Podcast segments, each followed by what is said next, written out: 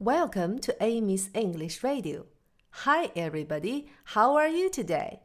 小朋友们，翻斗车是 dump trucks。dump trucks。大翻斗车是 big dump trucks。big dump trucks。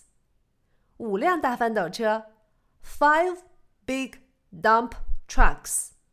四辆大翻斗车 four big dump trucks。那么三辆呢？Three big dump trucks. Four big dump trucks rolling down the road. Four big dump trucks rolling down the road. One pulls off to unload.